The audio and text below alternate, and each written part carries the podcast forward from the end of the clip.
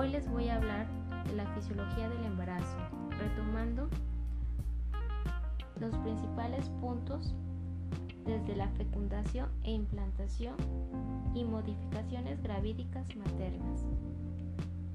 Fecundación e implantación. El ovario libera el ovocito secundario durante la ovulación. Las fimbrias de la trompa uterina barren al ovocito para llevarlo hacia la ampolla, donde se puede dar la fecundación. Cuando los espermatozoides llegan en contacto con el ovocito secundario, se completa la segunda división meiótica, dando lugar a un ovocito maduro.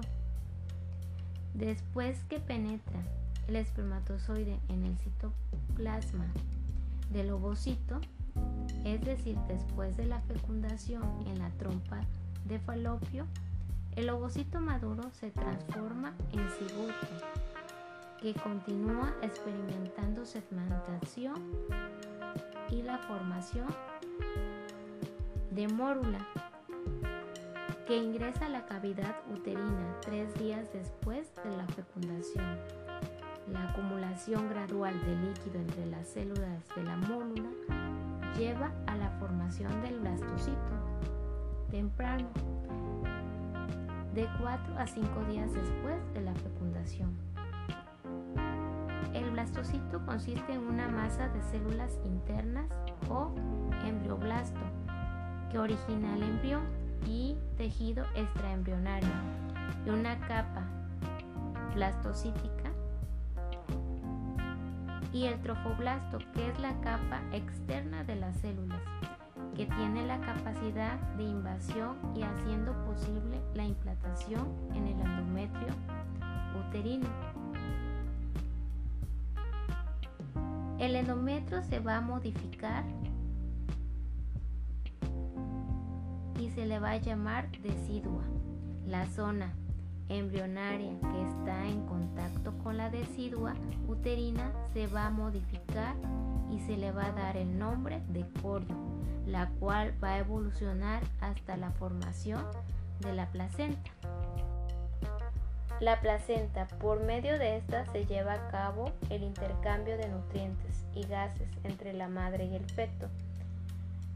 Principalmente la de barrera evita la comunicación directa entre la circulación materna y fetal, así como el paso de determinadas sustancias. Tiene otras funciones como la del metabolismo, que ésta se da al inicio del embarazo y sintetiza glucógeno, colesterol, ácidos grasos que sirven como fuente nutricional y energía para el embrión y el feto, transporte de gases y nutrientes, secreción endocrina, las cuales son esenciales para conservar la gestación, promover el desarrollo normal del feto. Se forma la placenta a partir del noveno día post fecundación, alcanzando su estructura definitiva hasta el quinto mes. Tiene cuatro mecanismos de transporte, difusión simple, donde se da el intercambio de gases respiratorios, oxígeno, dióxido de carbono, monóxido de carbono, agua y electrolitos. Principalmente, la difusión facilitada se caracteriza la glucosa. En el transporte activo está hierro, aminoácidos, vitaminas hidrosolubles, pinocitosis, lipoproteínas y fosfolípidos, anticuerpos IgG y determinados virus. Soluciones de continuidad. El paso de hematíes. También produce hormonas esteroideas como progesterona y estrógenos.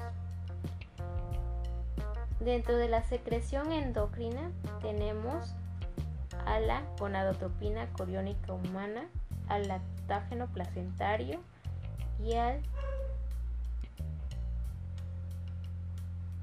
corticotropina coriónica humana, tirotropina coriónica humana. Dentro de la secreción endocrina la gonadotropina coriónica humana es una de las más importantes, es la encargada de mantener el cuerpo lúteo. Tiene una función biológica parecida a la hormona luteinizante.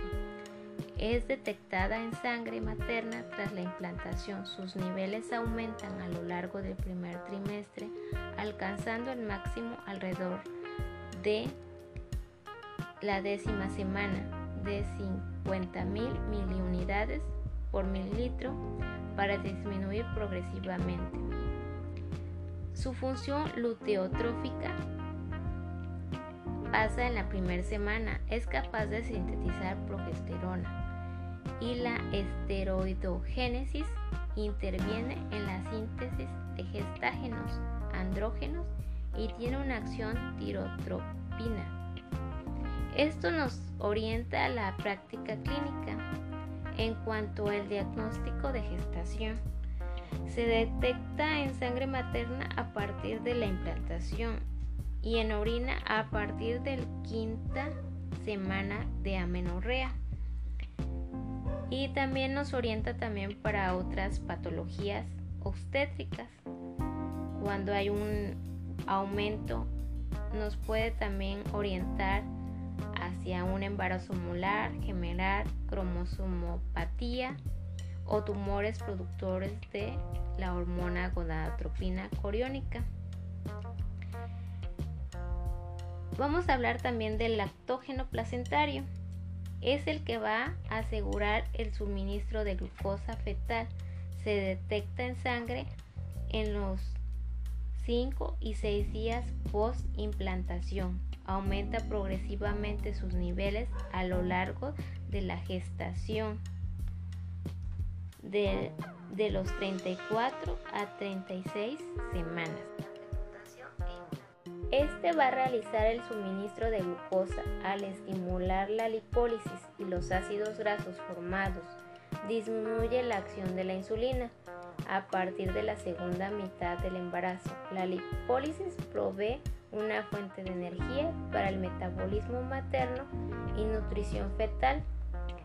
A la disminución de insulina nos va a ocasionar un aumento de la concentración de insulina materna, lo que va a favorecer la síntesis de proteína y suministrar una fuente de aminoácidos para el feto, por lo que es importante en la práctica clínica realizar el tamizaje de glucosa a partir de la segunda mitad del embarazo.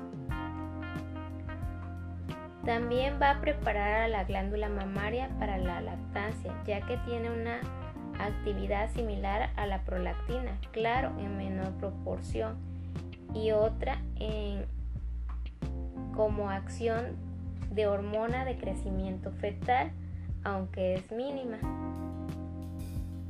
Dentro de las hormonas esteroideas está la progesterona, sintetizada por el cuerpo lúteo materno durante los 7 y 10 primeras semanas. Es fundamentalmente para el comienzo de la gestación y a partir de, de las 10 a las 12 semanas la producción de progesterona se debe a la placenta. Su principal precursor es el colesterol materno y esta sirve como importante precursor en la esteroidogénesis. Los estrógenos como el estradiol y la formados a partir de dehidroepiandrosterona de las suprarrenales maternas y fetales. El estradiol requiere un precursor 90% debe ser fetal. Es necesaria la integridad del hígado y las suprarrenales fetales para la formación, de ahí su utilidad como marcador de bienestar fetal. También tenemos a la proteína placentaria A asociada al embarazo. Los cambios estacionales en el organismo materno son amplios, intensos, duraderos, hasta seis semanas posparto sin comprometer la salud de la mujer sana. Dentro de los cardiovasculares se produce una sobrecarga circulatoria que no representa ningún riesgo en la mujer normal.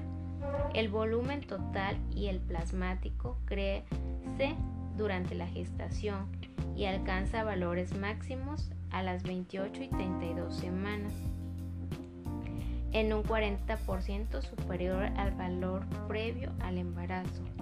La presión arterial disminuye los dos primeros trimestres hasta las 28 semanas y se eleva progresivamente en el tercer trimestre, situando en los niveles normales para la población general, menos de 40 sobre 90. La presión venosa se mantiene constante salvo en extremidades inferiores y pelvis donde se va a incrementar. Resistencia vascular disminuye debido a la acción relajante de la progesterona sobre el músculo liso. La posición cardíaca se ve afectada por la progresiva elevación del diafragma, lo que produce el desplazamiento hacia adelante y una horizontalidad y desviación del eje a la izquierda. Aumenta el trabajo cardíaco, sobre todo a partir del segundo trimestre y durante el parto, lo que ocasiona la aparición de un soplo sistólico funcional y un refuerzo del segundo ruido pulmonar o galope. En el electro se va a observar signos de hipertrofia, sobrecarga, desviación del eje a la izquierda y algunas extrasístoles. La frecuencia cardíaca se eleva hasta el 15 al 20%, rara vez sobrepasa los 100 latidos. Los cambios hematológicos. En la serie roja aumenta la masa eritrocitaria en un 33% por el volumen plasmático. Aumenta proporcionalmente más que la masa eritrocitaria, por lo que se produce una anemia fisiológica.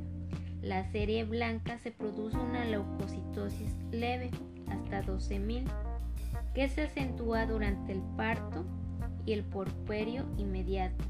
En la coagulación aumenta la mayoría de los factores de la coagulación, como las plaquetas, los factores 1, 3, 7, 8, 9 y 10. Los reactantes de la fase aguda, como es el fibrinógeno y la velocidad de sedimentación, aparecen incrementados. Adaptación pulmonar.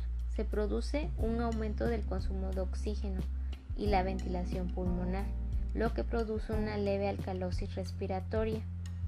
Y en cuanto a los volúmenes pulmonares, disminuye el volumen residual y aumenta el volumen corriente y la capacidad inspiratoria. Dentro de los cambios del aparato urinario, el riñón aumenta de tamaño.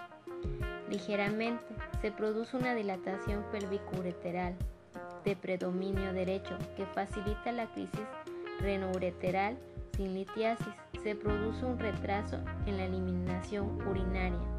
Esto nos va a llevar a las infecciones y una disminución en la eficacia del esfínter ureteral que puede provocar una incontinencia.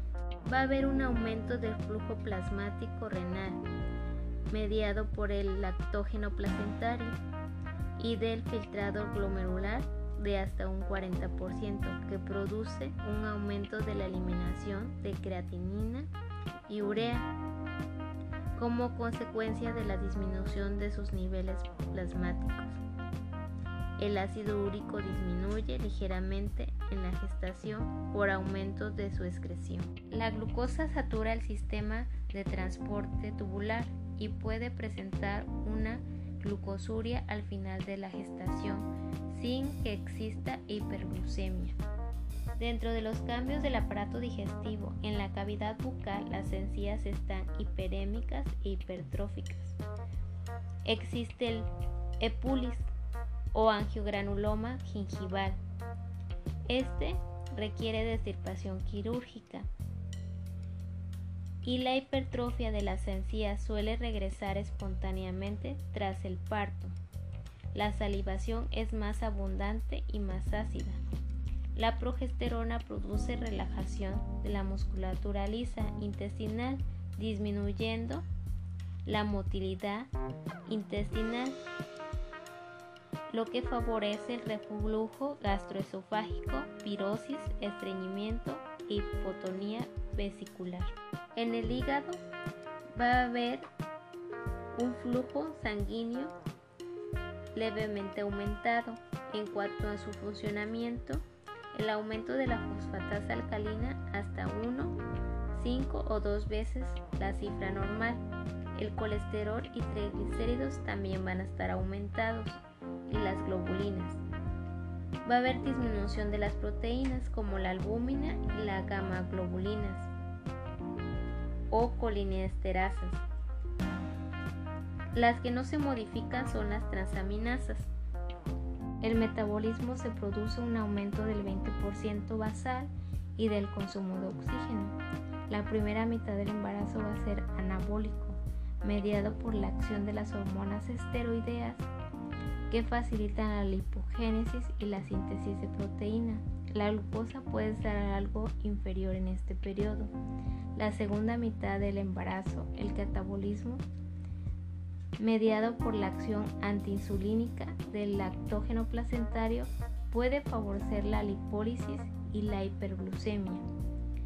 Va a haber también disminución de calcio, que aumenta al final de la gestación disminución del magnesio, el fósforo, el hierro. En los cambios mamarios, la prolactina es la principal hormona para la lactancia. A lo largo de la gestación, los estrógenos y la progesterona preparan a las glándulas mamarias para su función. La caída de estos tras el parto permite el comienzo de la secreción láctea. El aumento de peso va a haber un incremento ideal de un kilogramo por mes.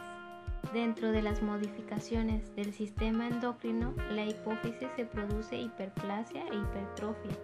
Como consecuencia del aumento de la vascularización, se produce un incremento de la hormona de crecimiento, de la hormona estímulo tiroidea y de la adenocorticotropa. Se produce elevación de la prolactina progresivamente hasta el parto, en el que se produce un descenso brusco para volver a incrementarse en cada succión. Los niveles de oxitocina aumentan gradualmente alcanzando el nivel máximo durante el parto. La secreción de la gonadotropina, la folículo estimulante y la luteinizante están disminuidas. En la tiroides va a haber aumento de tamaño. También va a existir una estimulación tiroidea que puede causar vociogénesis. En páncreas hay hipertrofia e hiperplasia de los islotes de las células beta. Tras la ingesta de alimentos se produce una hiperglucemia con hiperinsulinismo prolongado que asegura el aporte postprandial al feto. En cuanto a las suprarrenales, el cortisol sérico se duplica. Se produce un aumento de la actividad aldosterona. Tras aumento en la actividad renina plasmática y se produce un aumento del capital total de sodio. También se encuentra elevada la testosterona. En cuanto a los cambios dermatológicos, va a haber estrías gravídicas y las arañas vasculares, la hiperpigmentación en vulva, pubis, ombligo, línea alba y areolas. También va a haber hiperpigmentación en la cara y cuello, lo que dan gracias por su atención prestada. Y espero se haya comprendido ya que es fundamental en nuestra práctica clínica.